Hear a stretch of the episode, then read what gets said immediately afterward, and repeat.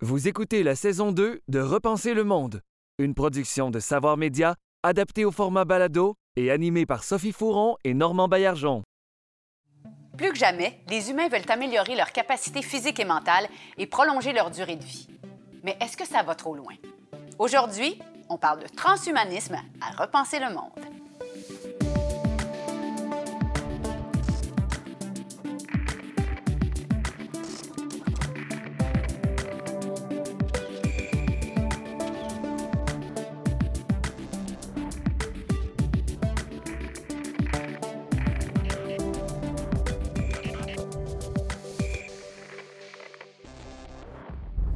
Bonjour, bienvenue à Repenser le monde. Avec les avancées fulgurantes de la science, sommes-nous à l'aube de l'humain bionique?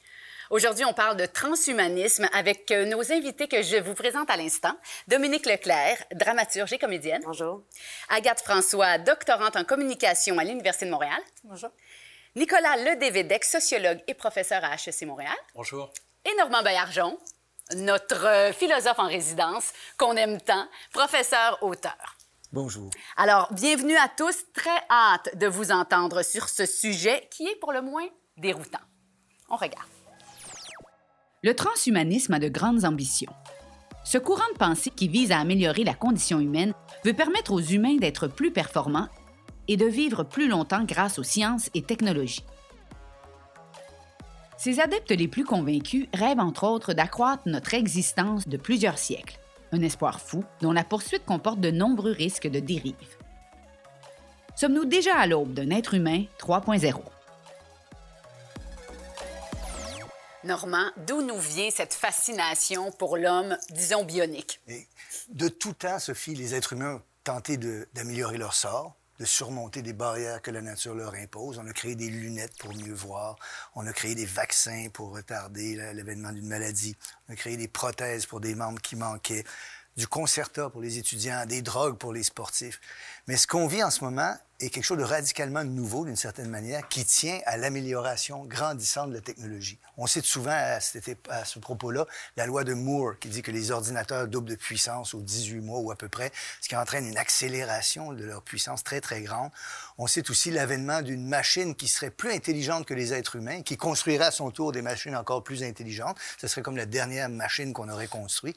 Et avec tout ça se pointe, se profile, et déjà peut-être parmi nous, cette idée d'une transcendance de l'être humain, l'être humain se transcendant lui-même, qu'on appelle le transhumanisme. Puis là, évidemment, ça pose des questions éthiques, politiques immenses, et ça pose une question de la définition précise de ce mouvement-là.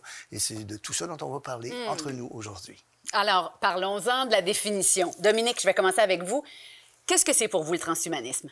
Bien, si on y va avec la définition... C'est super dur de mettre des étiquettes parce que chaque groupe est très différent, mais euh, on, peut dire, pour certains, c'est un mouvement, pour certains, c'est une idéologie. Donc, de, gens qui, par la technologie, espèrent euh, prendre le dessus sur leurs conditions. Les technologies NBIC, nanotechnologie, biotechnologie, technologie de l'information, sciences cognitives. Donc, on veut, par ces technologies, arrêter de souffrir, d'être malade, de vieillir et de mourir je généralise, c'est pas tout le monde, mais ce serait, euh, ce serait autour de ça. En gros, c'est ça. Est-ce que vous êtes d'accord, Agathe? Moi, je pense que le transhumanisme, c'est une, idéologie. Les mhm. personnes qui se revendiquent transhumanistes euh, sont des idéologues, euh, ont une vision de ce que pourrait être le futur. la vision du monde qui est prônée est extrêmement centrée sur l'humain en tant qu'espèce prédominante, en tant que faisant partie, mettons, étant en haut de la pyramide du vivant. Euh, et, euh, et, donc, il y a en fait une espèce, euh, et là, je pense que mon collègue Nicolas pourra bien nuancer ça peut-être, mais il y a une espèce d'humanisme exacerbé, de mon point de vue, mm. qui est à l'œuvre dans le transhumanisme. un humanisme exacerbé, c'est-à-dire L'humain, l'espèce humaine, a, une valeur tellement immense euh, qu'il euh, faudrait euh, la conserver à tout prix. Ah, d'accord. D'accord. Et peut-être au détriment de, des autres espèces et de son écologie. Et de l'environnement et de, et de, tout le reste. C'est très clair et encore une fois un peu déroutant, mais c'est d'accord, c'est bien compris. Nicolas, est-ce que vous voulez ajouter quelque chose? Oui, bah, enfin, je suis assez d'accord avec ce qui vient d'être dit. C'est vrai que pour moi, je l'aborde le transhumanisme comme un mouvement, en fait, comme un mouvement d'idées, c'était dit, une idéologie. C'est important de le souligner, parce qu'en fait, aujourd'hui, euh, c'est un mouvement d'idées, donc ce sont des militants, ça recouvre vraiment une diversité d'acteurs. Il y a des entrepreneurs, euh, des ingénieurs, euh, des penseurs en sciences humaines et sociales, philosophes, sociologues. Et c'est important d'avoir ça à l'esprit parce qu'effectivement, le transhumanisme, c'est c'est pas seulement une réalité euh, technologique. Mm-hmm. Soit on parle des nouvelles technologies assez spectaculaires, mais c'est avant tout une vision de l'être humain portée par des, euh, par des citoyens, des entrepreneurs, toute une catégorie d'acteurs. Et euh, je dirais qu'au-delà du mouvement lui-même, c'est là où je rejoins aussi un petit peu ce que dit Agathe. Pour moi, le transhumanisme, c'est vraiment, ça recoupe, je dirais, toute une société aujourd'hui, toute une culture de l'optimisation, du dépassement de ah soi, qui dépasse le mouvement lui-même. Je pense qu'on aura l'occasion d'en reparler.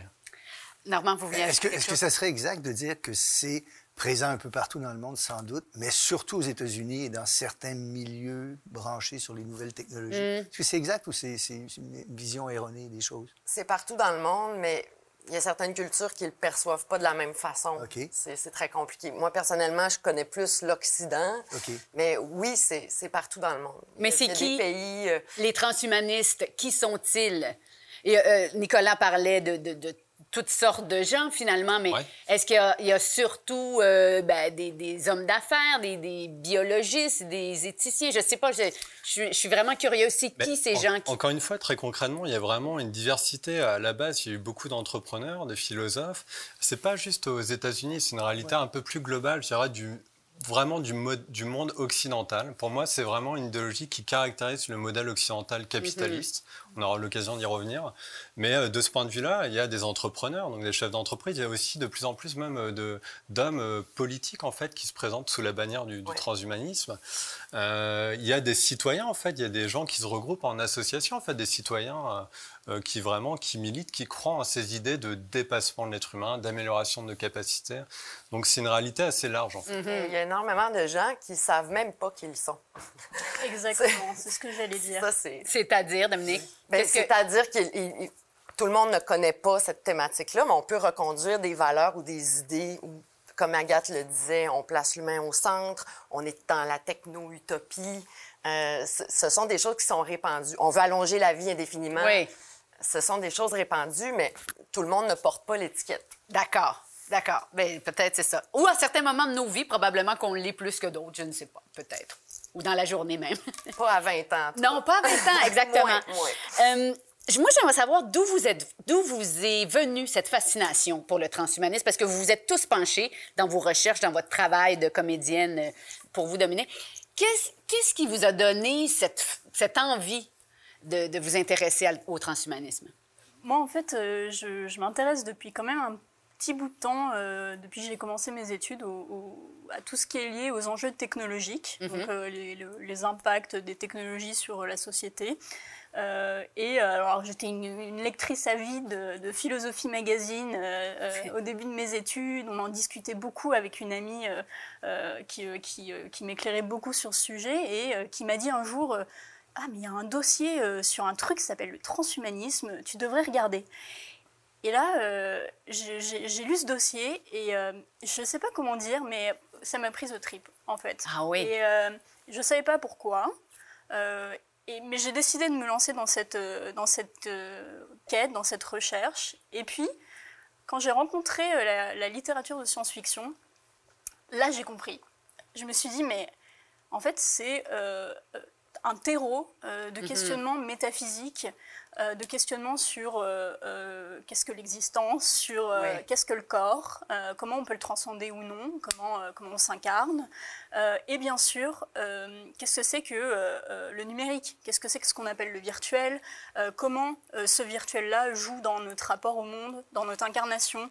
C'était mais une je sais pas, une découverte incroyable pour moi. Une épiphanie, une sorte de, de, de révélation. En tout cas, pas révélation, parce qu'il n'y a pas une vérité qui en sort, mais euh, en tout cas une, source euh, incroyable d'émerveillement, parce que euh, c'est des questionnements que j'avais depuis longtemps. Et c'est une boîte de Pandore quand on, se met à, fouiller la chose. Ça touche tellement de, de, disciplines.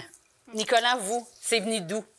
moi, je dirais que j'ai été, beaucoup marqué, en fait, pendant mes études aussi, enfin moi j'ai été marqué, je dirais, en amont par la lecture de romans d'anticipation. Ah, ce sont des romans, je pense à 1984 de George Orwell et puis Aldous Huxley, Le meilleur des mondes.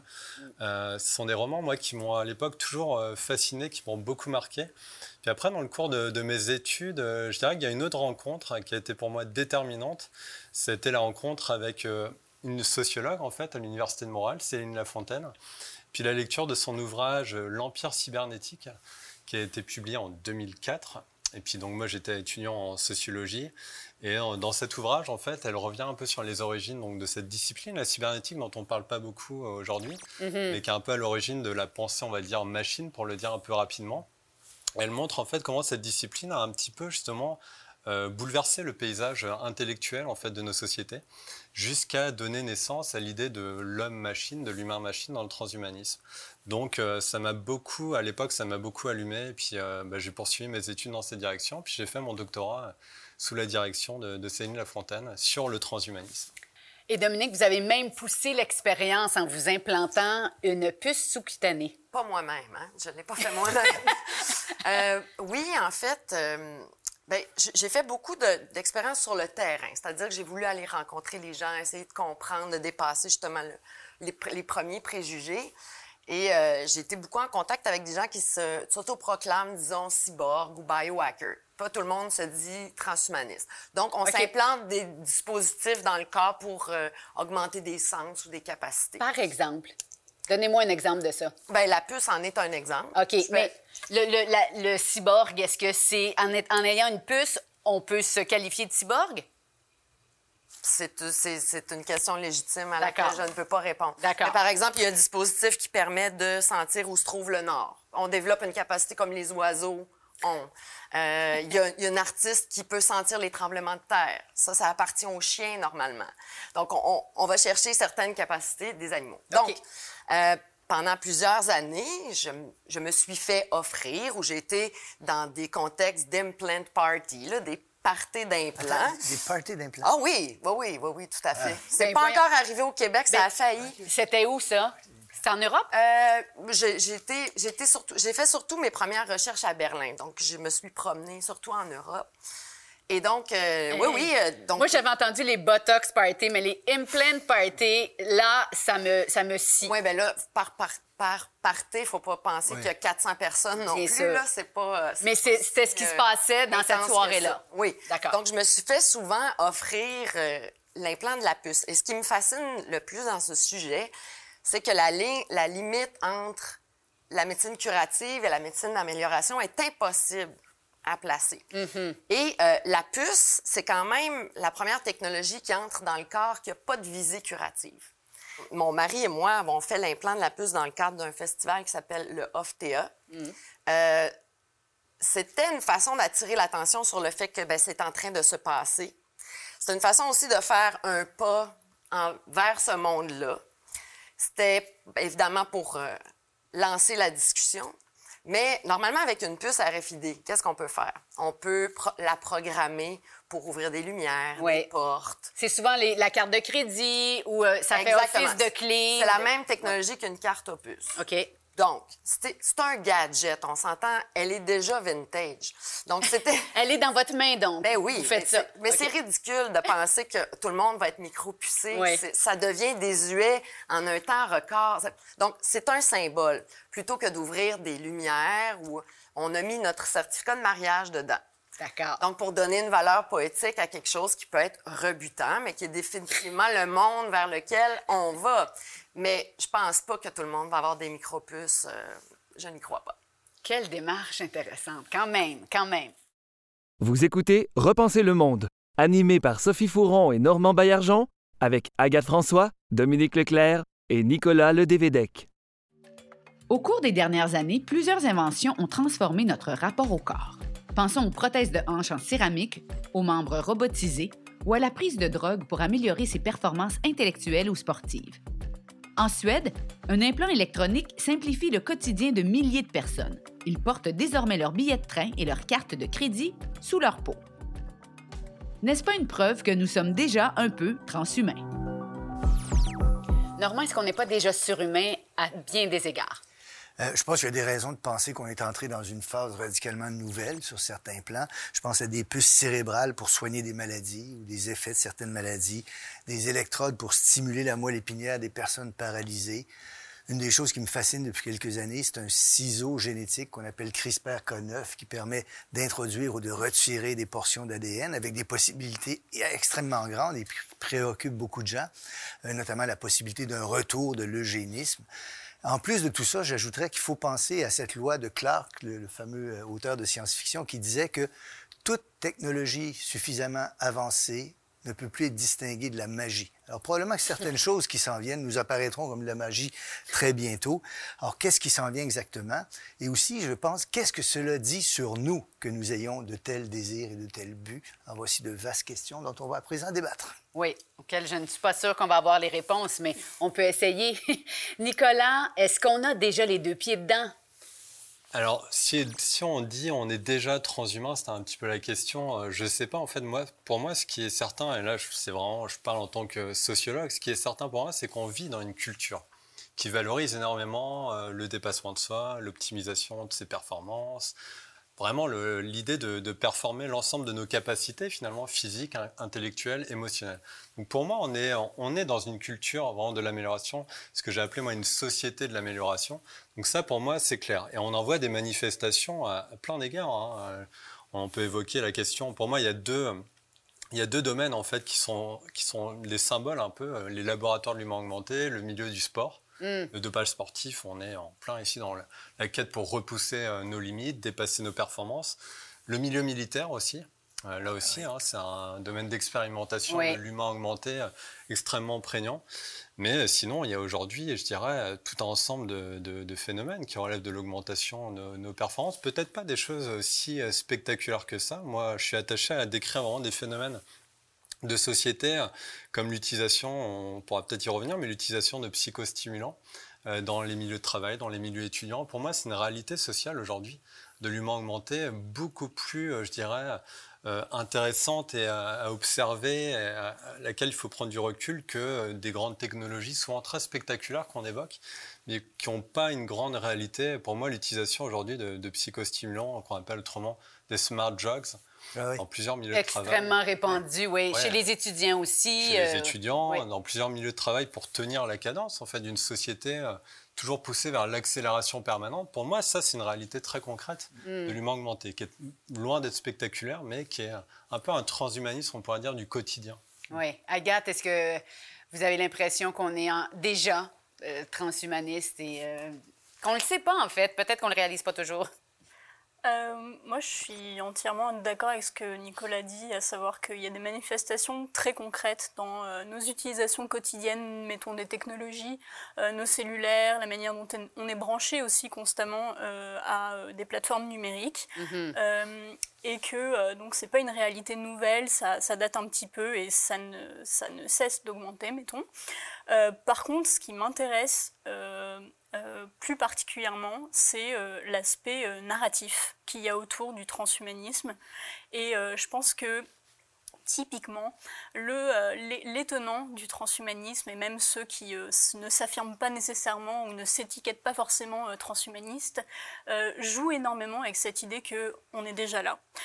Elon Musk, qui est quand même un, multimilliardaire à la tête de Tesla, SpaceX, qui, qui traficote avec la, la NASA et qui a aussi commencé tout un programme qui s'appelle Neuralink euh, qui vise à euh, connecter euh, par le biais justement de micropuces d'autres types, là probablement plus sophistiqués, mais de connecter les cerveaux humains aux à l'ordinateur. Oui. Ça, c'est des projets qui sont en cours, mais aussi le pendant, un autre projet d'Elon Musk via SpaceX, il a toute une narration de euh, coloniser, de coloniser euh, euh, une autre planète, Mars en l'occurrence. L'idée des, des, navettes que développe SpaceX, c'est vraiment dans le but ultime de faire des trajets, des allers-retours entre la Terre et Mars, dans le but de, donc, de former, de terraformer Mars, de la rendre habitable. Et ça, c'est une espèce de discours dont on se dit mais complètement il, a trop fumé, c'est pas grave. Délire, ouais. Sauf que il y a quand même mais une somme colossale d'argent qui est investie dans les rêves d'un individu et moi, ce qui m'intéresse, c'est euh, à quel point euh, certaines personnalités euh, médiatiques se servent des histoires qui se racontent à eux-mêmes et qui veulent raconter aux autres pour tendre vers un futur et qu'ils font déjà exister en fait. Oui. Ce que je trouve le plus pernicieux avec Elon Musk, c'est qu'il a tendance à dire, à nous faire peur par rapport à l'intelligence artificielle et à dire, il faut absolument qu'on s'augmente parce qu'elle va nous dépasser. Oui. Exact. Et by the way, j'ai une compagnie avec des interfaces euh, cerveau-machine. Mhm. Donc, pour moi, c'est clair, euh, la narrative, on fonctionne par la peur. Ouais. Euh, oui, allez-y, Je revenir sur un point. On, on, sait l'espèce humaine a constamment fait travailler son imaginaire dans le but d'imaginer des solutions à ses problèmes, inventer par la technologie des moyens de surmonter sa condition, etc. Mais quand on invoque l'idée de transhumanisme, on a quand même l'impression d'une rupture. C'est plus en continuité avec ce qui se faisait. Ça apparaît comme une rupture. C'est pour ça que ce mot-là. Dans quelle mesure c'est une rupture selon vous? Est-ce que le concept de rupture est pertinent? Est-ce qu'on est en continuité ou en rupture radicale avec quelque chose qui mm. existait auparavant. Si moi, si je peux me permettre, vraiment, pour moi, le, transhumanisme, il y a vraiment, euh, si on revient un petit peu sur les racines, il y a, je dirais, il y a une continuité ici euh, évidente avec euh, notamment l'imaginaire moderne, l'imaginaire, en gros, de la maîtrise moderne. on retrouve en fait dès le XVIIe, XVIIIe siècle, en fait, des appels à se rendre, bah, fameuse phrase de Descartes, se rendre comme maître et possesseur de la nature. Ça a toujours inclus l'idée de se rendre comme maître et possesseur, y mm. compris de la nature humaine, en tout cas de nos corps, de nos vies en fait. Donc ça, c'est un imaginaire qu'on retrouve. On retrouve chez plusieurs penseurs, même l'idée d'abolir en fait les limites, euh, ultimement euh, d'abolir la mort en fait. Mm-hmm. Donc c'est ça, il y a une continuité pour moi vraiment ici avec euh, l'humanisme moderne. Mais là où pour moi il y a rupture, c'est pas tant au niveau, niveau technologique. Effectivement, on peut discuter de projets qui sont complètement fous aujourd'hui, mais pour moi il y a une rupture aujourd'hui dans le sens où l'imaginaire transhumaniste, pour moi, c'est un imaginaire euh, assez dépolitisé. Je m'explique, pour moi, en fait, dans l'humaniste des Lumières, il y, a, il y a la volonté de se rendre comme maître et possesseur de la nature, mais il y avait une conception de l'amélioration, de la perfectibilité humaine, qui avait un sens social et politique très, très puissant.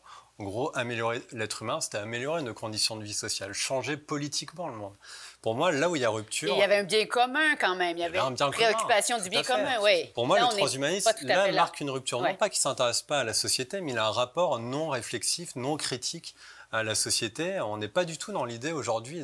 Dans aucun discours transhumaniste, on trouve l'idée que ce qui pose problème aujourd'hui, c'est notre modèle capitaliste, c'est notre modèle qui, qui, pose des problèmes au niveau écologique, social. C'est toujours le problème, c'est toujours l'être humain, en chair et en os. Le problème, c'est toujours nos sens qui seraient dépassés, qui seraient archaïques, notre corps qui, serait, qui daterait d'âge trop reculé, qui serait pas assez performant. Donc on est dans l'idée aujourd'hui non pas de changer euh, politiquement notre monde, donc d'exercer un esprit critique, on est dans l'idée au contraire, et moi c'est ce qui caractérise le transhumanisme, on est dans l'idée de s'y adapter, se conformer au monde tel qu'il est, en l'occurrence pour moi au modèle capitaliste. Donc pour moi c'est là qu'est la rupture euh, centrale. Mm-hmm. Si je traduis, c'est le il y a toujours eu cette idée d'amélioration de la condition humaine. Elle prend aujourd'hui une forme marchande, hyper capitaliste, qui la traduit, qui la transforme profondément par rapport aux idéaux, disons, humanistes qui portaient le, rêve moderne. Est-ce que mm. c'est ça? Oui, tout à fait, effectivement. Il y a vraiment ce sens-là. En tout cas, de se conformer au modèle capitaliste, c'est pas juste en termes euh, de, en termes d'argent, de, de profit, c'est en termes vraiment de se plier ici à un système dont le principe de base, c'est de repousser toutes les limites humaines, vivantes, planétaires, et qui repose sur l'accélération, la croissance indéfinie. Donc, euh, du point de vue du modèle capitaliste, du point de vue du transhumanisme, on est obsolète. Il faut nous augmenter pour vivre à la hauteur de cet environnement. Et c'est là qu'est tout le problème pour moi. Ben, parlons-en des problèmes et des dangers que ça suppose. Qu'est-ce que vous voyez comme dangers les plus probants au transhumanisme? Bien, je dirais que ce qui me fait le plus peur, c'est qu'on ne s'y intéresse pas. Et c'est aussi que ce sont toujours de petits pas. Hein. Quand Google a sorti des lunettes intelligentes, là, c'était trop vite. Il faut y aller doucement. Donc, on accepte chaque jour un petit pas de plus, un petit pas de plus, et, finalement, on y est. Mm. J'ai l'impression qu'on on confond aussi, quand je parle de médecine curative et d'amélioration, il y a des transhumanistes qui, leur cheval de bataille, c'est vraiment l'allongement radical de la vie. Euh, notre système de santé fonctionne un petit peu comme ça pour le moment. Euh, on, on, allonge la vie de, gens parfois qui ont plus de qualité de vie. Mm-hmm. Euh, donc, il y a une espèce de... tout ça se mélange. Et même, il y a un parti en Allemagne qui s'appelle, je vais le prononcer très mal, le Gesundheitsforschung. C'est le parti de la santé, mais c'est un parti transhumaniste. Donc, le mot transhumaniste, et euh, plus personne ne le porte. Et c'est ça qui me fait le plus peur, c'est qu'on ne le voit pas. Mais il est là, c'est ça. On le voit pas, on s'y intéresse pas assez. On s'y intéresse pas. Oui. Vous avez déjà dit, Dominique, que vous regrettiez de vous être intéressé euh, euh, au transhumanisme, que c'est devenu trop prenant probablement dans votre tête. C'est parce que ça a, des, ça, ça se répercute sur tous les aspects de la vie. Une fois qu'on met ces lunettes-là, ben tous les outils qu'on utilise, les relations qu'on a, notre relation à notre corps, euh, on a de plus en plus, euh, là, on s'en va vers de la biométrie, là, on, va toujours être en observation de notre corps.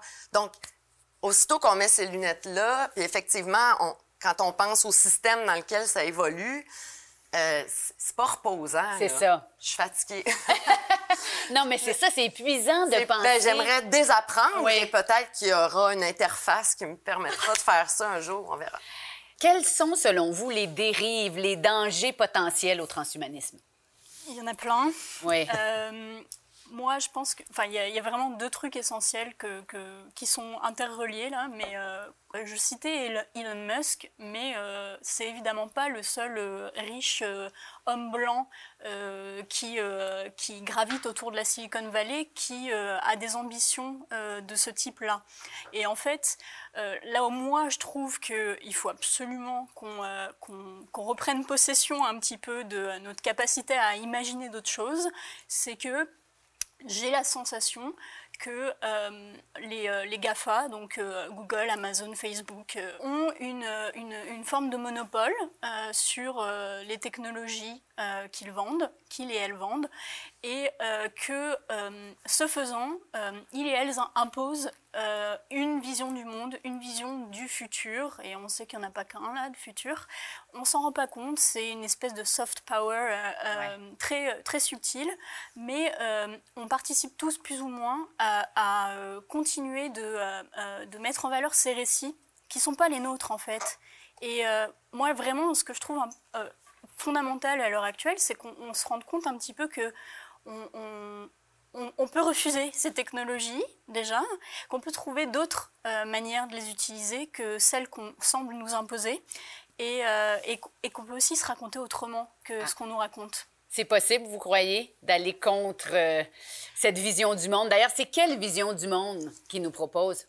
Si moi je me concentre euh, plus sur la frange, euh, mettons, californienne de, du transhumanisme, la vision du monde qui, qui, est proposée, elle est assez linéaire et surtout, elle est totalement présenté comme inéluctable. Mhm. Euh, ce, que, euh, ce que Normand Baillargeon disait au début sur euh, notamment la loi de Moore, qui implique une espèce de, de, de croissance exponentielle des technologies, c'est comme si on n'avait aucune prise sur ce qui est en train de se passer. Mais comment ça? Je veux dire, quel, quel moyen plus puissant? Pour démobiliser les gens que de leur dire non mais écoutez, il est en train de se passer ça, on peut plus rien faire. Ouais. Non. On se déresponsabilise complètement. Exactement. Et on les laisse faire, oui. Nicolas, vous êtes d'accord? Complètement, je suis vraiment complètement d'accord. Je pense qu'en fait, euh, le transhumanisme, ça, ça verrouille notre imaginaire. Mm. On est vraiment sur... En gros, on est toujours sur l'idéologie du progrès. Euh, penser en termes techniques, quoi. Comme si le progrès, ça se réduisait à une question d'ordre technologique, en fait, mais pas du tout.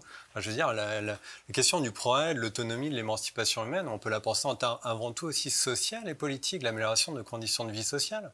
Donc pour moi, là, il y a vraiment je rejoins cette idée, en tout cas, un verrouillage un peu de nos imaginaires aujourd'hui, que la seule option qu'on aura aujourd'hui, c'est de s'adapter, de se conformer à un modèle, et comme si, effectivement, les nouvelles technologies, il y avait un cours inéluctable, ce qu'on appelle le déterminisme technologique. Or, pas du tout, en fait. Euh, ça relève de choix de société. Aujourd'hui, euh, quand on parle du transhumanisme, du humain augmenté, on est face à des choix de société qui doivent être justement, pour le coup, débattus politiquement, démocratiquement, en fait. Mais il y a d'autres voies possibles. Et l'existence même, toute l'histoire humaine, des civilisations nous montre qu'il y a bien, bien d'autres voies d'émancipation pour, pour l'être Mm. humain. Mais il y, a des, il y a des courants qui se disent plus techno-progressistes. En Europe, c'est un Ouais. petit peu plus. Il y a la version américaine, la version ouais. européenne. Là encore, je généralise, mais c'est pas tout à fait Mais- pareil. Pour- oui, mais pardon, je, je te coupe, mais c'est parce non. que juste là-dessus, sur le, effectivement, aujourd'hui, on voit tout un nouveau courant émerger, euh, le courant donc du, du en gros, ça, re- ça recoupe l'association transhumaniste française qui se dit plus progressiste avec un transhumanisme éthique et tout.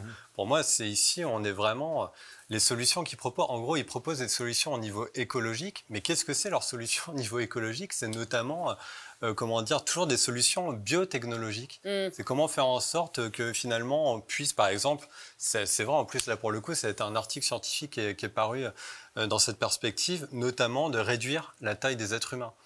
Parce que des êtres humains de petite taille, effectivement, seraient moins polluants. Donc là, ils disent, effectivement, nous, on est, on est plus progressistes. Vous voyez, on n'est pas comme les Californiens. Nous, on a des valeurs écologiques, sociales. Mais c'est n'importe quoi, en fait. Pour moi, c'est encore pire. On est vraiment ici sous un vernis éthique et social, dans une logique complètement... euh, Non, mais là, je suis en train de penser, mais comment est-ce que des individus de petite taille sont moins polluants? comment. euh, La logique est implacable, euh, effectivement. Bon, non, mais on, les, les idées qui vont me traverser la tête ce soir en me couchant, vraiment, je vous remercie d'avance. Vous écoutez Repenser le monde, animé par Sophie Fouron et Normand Baillargeon, avec Agathe François, Dominique Leclerc et Nicolas Ledévédec. Le rêve ultime des transhumanistes, c'est l'immortalité. Cette quête audacieuse visant à tuer la mort tient-elle du délire, du coup de marketing ou au contraire d'une vision prophétique? Est-ce un fantasme de milliardaire angoissé? Cette promesse soulève son lot d'appréhensions et de questions éthiques. Elle bouleverse notre vision du monde et nos valeurs spirituelles. Quel avenir entrevoir pour le transhumanisme? Normand, certains transhumanistes euh, affirment que la mort n'est qu'une maladie finalement qu'on devrait combattre à tout prix. Écoutez, Sophie, il y a un homme vivant en ce moment qui s'appelle Ray Kurzweil et il prend, je crois, 250 pilules par jour parce qu'il veut être vivant au moment où ce qu'il appelle la singularité va survenir. Et la singularité, c'est un moment historique où les choses radicalement nouvelles vont se produire. Pour lui, c'est l'immortalité, entre autres. On pourra, par exemple, télécharger, dit-il, sa conscience sur un ordinateur et devenir immortel. Alors, ce sont évidemment des choses extrêmement troublantes. Et pour un philosophe, Sophie, ça fait beaucoup penser à un débat au siècle des Lumières entre un homme qui s'appelait Condorcet et un autre qui s'appelait Jean-Jacques Rousseau. Alors, Condorcet, dans un livre posthume publié en 1795, esquisse d'un- d'un progrès historique de l'esprit humain, du progrès historique de l'esprit humain, Condorcet annonce l'immortalité. Il dit qu'on s'en vient peut-être à une époque où, par les progrès du savoir, la mort pourrait être reculée euh, indéfiniment. À côté de ça, Jean-Jacques Rousseau est persuadé qu'étant sorti de l'état de nature, on est entré dans le monde de la culture et on s'est profondément dénaturé avec des dangers immenses qui prévoient. Pour employer une image toute simple, je dirais que Condorcet prévoyait l'électrification des campagnes, tandis que Jean-Jacques Rousseau prévoyait Tchernobyl. Et c'est un peu devant ça que nous nous sommes placés avec ce débat. Hmm, c'est toute une image, ça. OK. Moi, j'ai envie de vous demander si vous avez envie, vous, d'être immortel. Pas tout à fait, mais je- je- hmm, j'ai vraiment du mal à me, à me prononcer parce que il y a toutes sortes de visions de l'immortalité qui sont, euh, disons, euh, vantées. euh, on, on projette toutes sortes d'affaires. Donc, l'immortalité digitale. Euh, c'est le cumul de toutes les données sur moi qui sont transférées dans une entité autre. Euh, du cerveau, la cryogénie, on va, on va vous réveiller quand on aura trouvé la solution à la maladie on- qu'on n'avait pas trouvé euh, auparavant. Euh, Il y, a- il y a toutes sortes de, de- de visions de ça, mais de moins en moins, ils parlent d'immortalité, parce que ça aussi, c'est un mot galvaudé, un peu comme transhumanisme. On va dire plus amortalité, ça passe mieux. Donc, c'est l'idée d'allonger radicalement la vie. Est-ce que je veux allonger radicalement ma vie? Ben, tant que j'ai une qualité de vie qui vient avec, ce sera quoi la qualité de vie dans Plusieurs décennies, je ne le sais On pas. ne le sait pas encore. Agathe, qu'est-ce que ça vous dit, vous, l'immortalité? Si demain on me dit euh, tu vas être immortel, euh, bon, euh, qu'est-ce qui, qu'est-ce qui continuera à me motiver, à me lever le matin Et euh, euh, est-ce Ouais. que, euh, est-ce que finalement cette, cette, cette finitude que j'associe à ma vie, qui finalement me donne, me donne cette espèce d'élan euh, matinal, puis l'envie de faire quelque chose de ma vie, est-ce qu'elle sera toujours présente? Et là, il y a plein de choses qui surgissent. Je peux pas répondre du tout, mais ce qui est certain, c'est que personnellement, bon, j'aimerais pas forcément être euh, uploadé sur un ordinateur et, et plus avoir de corps. mais si on me promet euh, demain un corps euh, tout aussi euh, euh, sensuel, charnel, puis euh, euh, éventuellement une, une, une foule de sens euh, supplémentaires pour, euh, pour explorer, évidemment. Mais si je suis la seule à pouvoir accéder à cette technologie avec 2-3 milliardaires sur le côté, j'en ai pas tellement envie.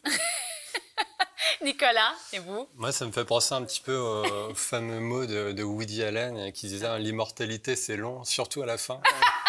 Et effectivement, bah, pff, moi en fait, Ouais. vraiment, la question, c'est une question aussi de société. Enfin, l'imaginaire de l'immortalité ou de la mortalité, effectivement, parce que c'est comme ça que les transhumanistes l'apprennent. Pour moi, c'est un peu le summum de cet imaginaire du, euh, d'un monde sans limite, d'un humain sans limite, finalement. Je trouve que quand même le, le plus grand discrédit à ces idéaux, c'est la période qu'on vit depuis à peu près un an, hein, marquée par une pandémie qui nous rappelle combien on est des êtres fragiles et mortels. Et vulnérable. qui montre ouais. ici vraiment le, le pur délire. euh, Comment du on gère ça collectivement? c'est- ça, ouais, ça Là, quand on revient, quand on revient sur Terre, en fait, on est confronté à- aux limites, en fait, à la question des limites, qui est essentielle. Co- comment vous répondriez à des gens qui disent que le refus de ce discours ou les objections qu'on peut formuler à ce discours et à ces pratiques sont finalement des relents de perspectives religieuses sur le monde? Moi, je, je, je- crois pas. On entend ce discours-là. hein, oui, tout gens qui fait, disent c'est parce que euh, on refuse, euh, comme la religion nous l'enseigne, de reconnaître que nous sommes des êtres finis. Mais Bon. tout à fait. Et je, je pense que très longtemps, en fait, le débat s'est polarisé entre les, donc les transhumanistes versus ce qu'on appelle souvent maintenant les bioconservateurs. Donc des gens qui euh, sont opposés au transhumanisme sur, la, sur une conception souvent effectivement d'ordre religieuse, où on défendait euh, une vision assez sacralisée de la vie de l'humain. Donc l'idée qu'il y aurait une aussi, nature ouais. humaine comme si c'était une naissance intangible qu'il faudrait défendre.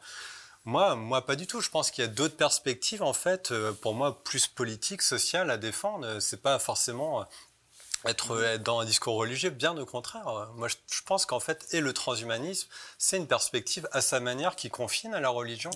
J'ai rencontré un transhumaniste mormon. Ça existe. Euh, Il y, a- il y a des transhumanistes qui ont Ah ben ça, ça aussi m'étonne. une religion euh, Ouais. qui vient avec. Donc, encore une fois, il y, a, il y a beaucoup de variétés. Il y a, il y a Mais, si, on, si on est croyant, l'immortalité, on l'a déjà. Mais Ouais. j'ai rencontré quelqu'un qui me disait qu'il se sentait déjà immortel, puis qui était quand même plus lié à, disons, un groupe qu'on pourrait dire un culte.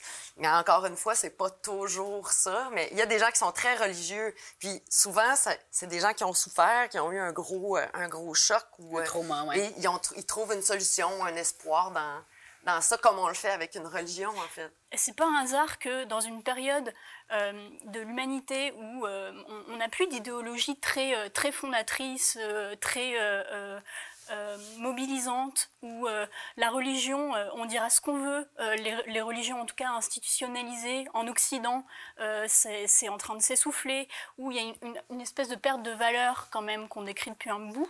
C'est pas étonnant que euh, quelque chose à, à- à valeur euh, religieuse, comme tu dis, à valeur un peu eschatologique aussi, et, euh, et mythique, parce que ça Mhm. reprend aussi les grands mythes de l'humanité, ben, prennent, un- prennent un petit peu son, son, son envol et, et, et séduisent aussi, parce que bah, il faut en construire des discours euh, euh, pour, euh, pour avoir envie de, de faire perpétuer, se perpétuer l'humanité.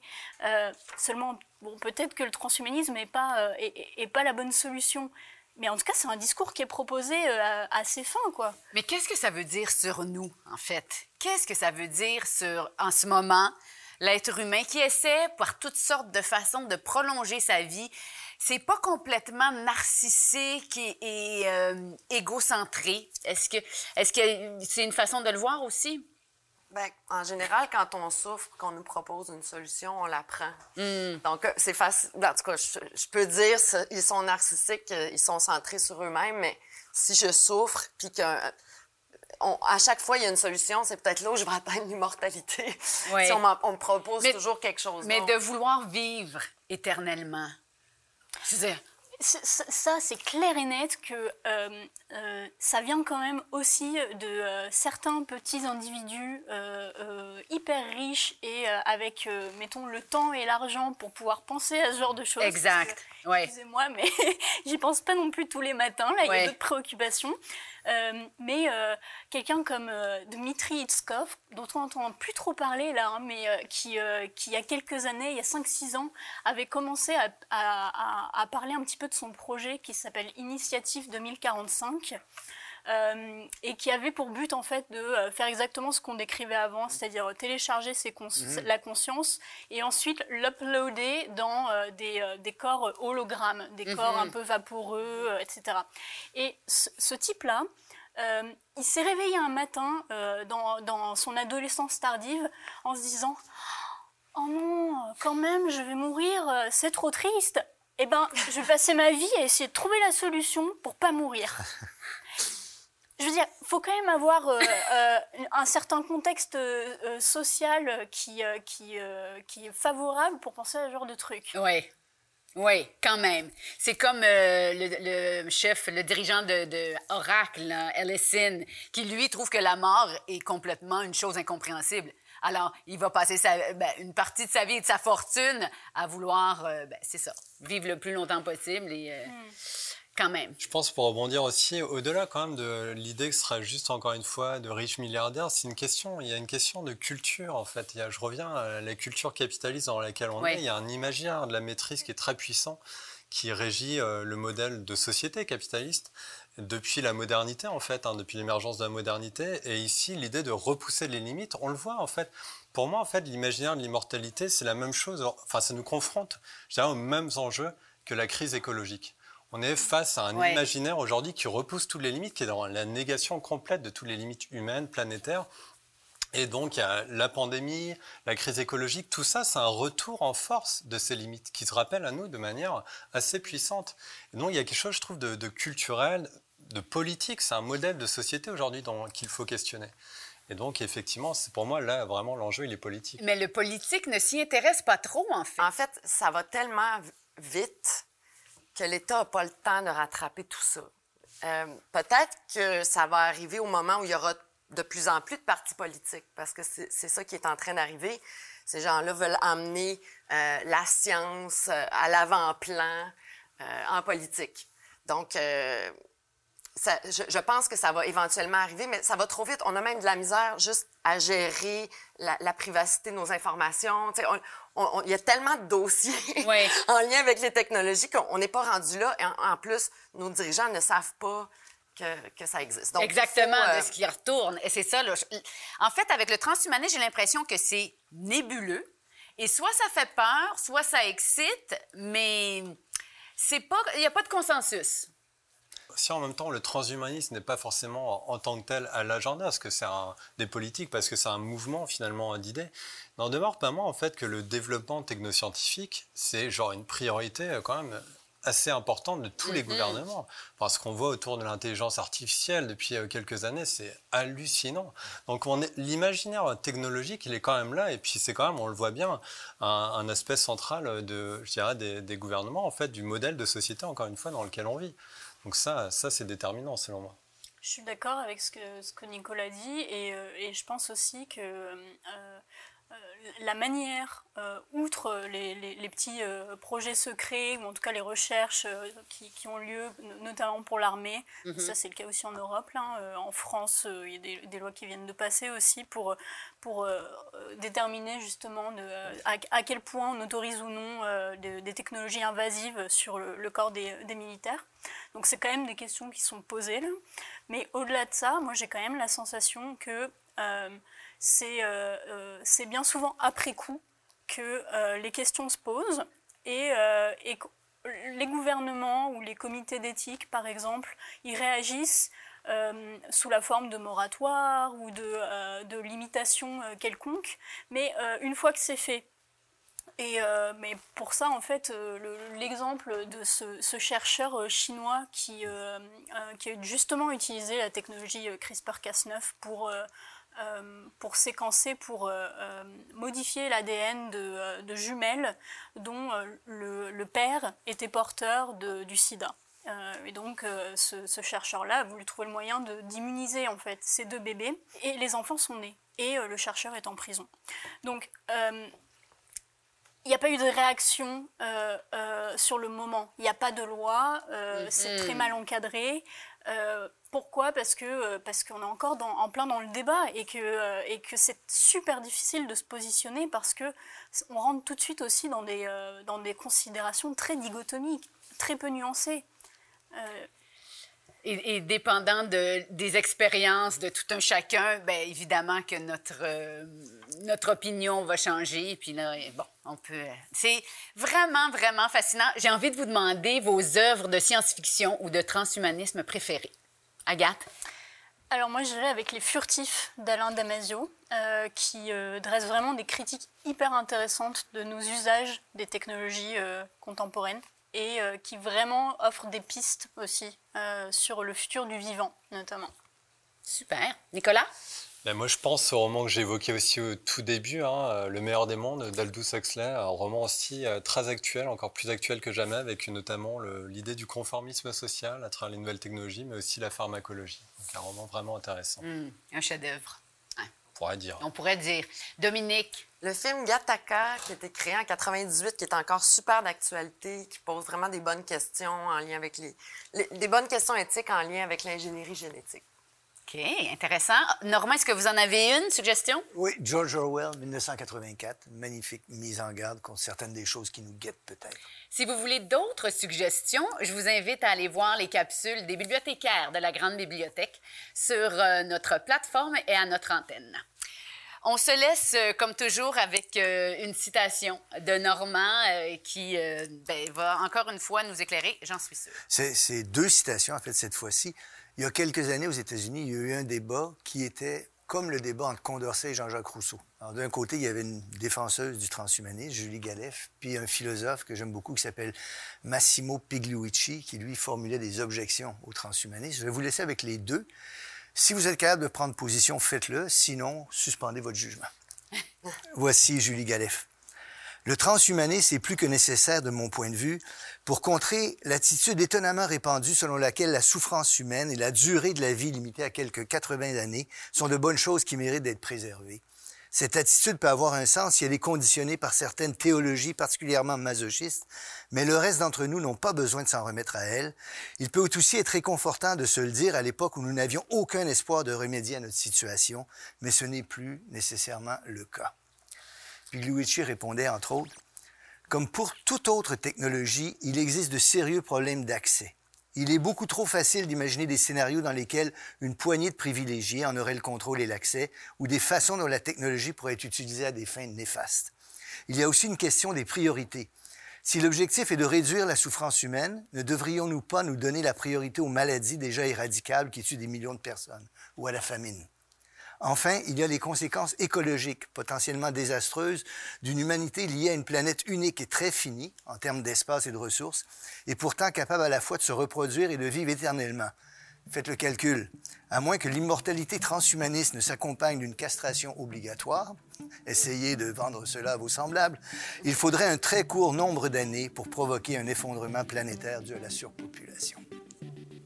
Merci beaucoup, Normand. Merci à vous trois d'avoir été là et de nous avoir initiés à ce mouvement. Vraiment, belle porte d'entrée, en tout cas. À très bientôt pour repenser le monde ensemble.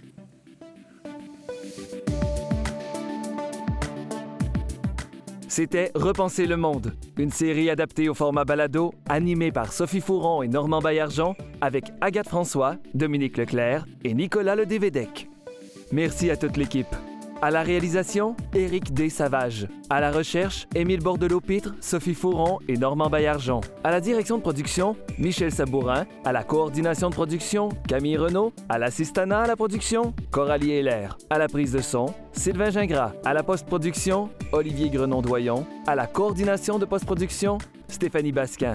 À la production déléguée, Anne-Marie Simard. À la direction générale et à la production exécutive, Nadine Dufour. Avec la participation de Jérémy Desbiens. La musique de ce balado provient de BAM Music Library. Repenser le monde est produit en partenariat avec le gouvernement du Québec.